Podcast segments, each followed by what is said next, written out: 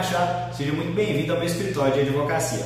Hoje nós vamos falar um pouco sobre o Instituto da Alienação Parental, especificamente no quesito quando um pai ou uma mãe poderá mudar de cidade e levar a criança. Bom, antes vale a pena a gente explicar qual é o conceito de alienação parental. Ele está contido na Lei 12.318 de 2010, no artigo 2 que diz que alienação parental é interferir na formação psicológica da criança ou do adolescente. E essa interferência é provocada pelo pai, avós ou quem tem a guarda da criança. Então, alienação parental é quando quem tem a guarda da criança, pai ou mãe, ele interfere negativamente na formação do psicológico da criança. Ela fala mal do outro pai, ela dificulta o convívio da criança com o outro pai, com a outra parte da família, assim atrapalhando na formação psicológica dessa criança. E agora falando especificamente de alienação parental e se um pai e a mãe que tem a guarda da criança pode mudar de cidade ou não, se isso configura alienação parental, é, esse conteúdo está no inciso 7 do mesmo artigo, do artigo 2 da Lei 12.318. E lá diz que Mudar o domicílio para local distante sem justificativa, visando dificultar a convivência da criança ou adolescente com outro genitor, com familiares deste ou com avós. Isso significa que quem detiver a guarda da criança, seja pai, avô, tio, mudar de cidade sem nenhuma justificativa e sem avisar, visando unicamente dificultar a convivência da criança com a outra parte da família, com outro genitor, estará sim cometendo um ato de alienação parental. Então, por exemplo, se o pai que tem a guarda se desentende com a mãe e para atingir a mãe ele resolve mudar de cidade para dificultar que essa mãe tenha contato com o filho, sem nenhum motivo para essa mudança, somente para dificultar, é, ele não arrumou outro trabalho lá nessa outra cidade, ou não vai melhorar a vida dele e da criança nessa outra cidade. Foi unicamente para dificultar a, a, o, o contato da mãe com a criança, esse pai está cometendo um ato de alienação parental. E quais são as penalidades para o genitor que tem a guarda da criança que comete um ato de alienação parental?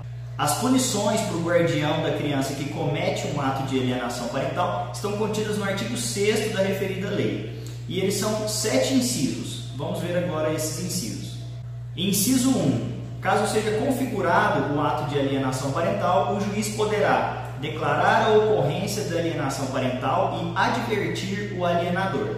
Ou seja, o juiz vai declarar que houve um ato de alienação parental e vai advertir aquele pai ou aquela mãe sobre esses atos, para que ele não se repita, certo? Então é uma medida mais branda em casos de atos menores de alienação parental.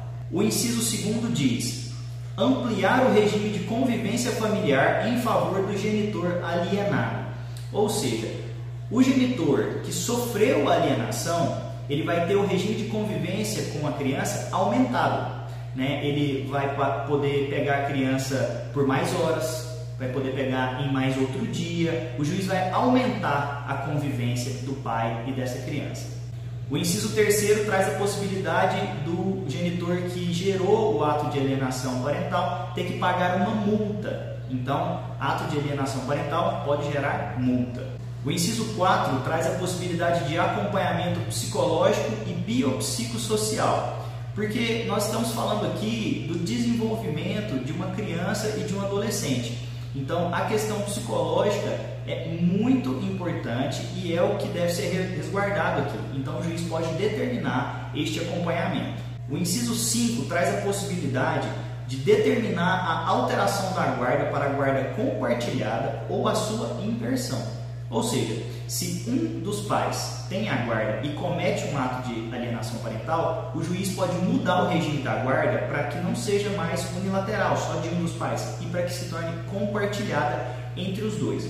Ou então ele pode até mesmo inverter a guarda, ou seja, sair daquele genitor que cometeu o ato de alienação parental e passar para o outro genitor. O inciso 6 diz: determinar a fixação cautelar do domicílio da criança ou do adolescente.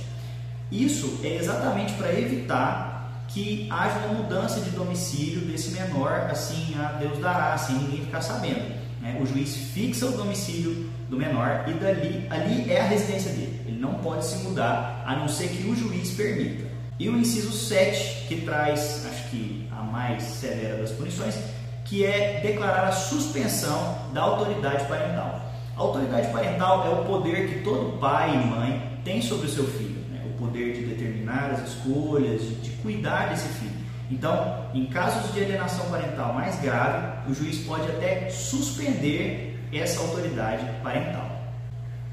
Essa foi uma rápida explicação sobre esse tema, alienação parental, que é tão importante mais especificamente sobre a possibilidade do pai ou a mãe mudar de cidade com a criança ou não. Espero que tenha sido útil para você. Se você gostou, curta, compartilhe, mostre para os seus amigos. É sempre um prazer ter você aqui comigo. Um forte abraço, até a próxima.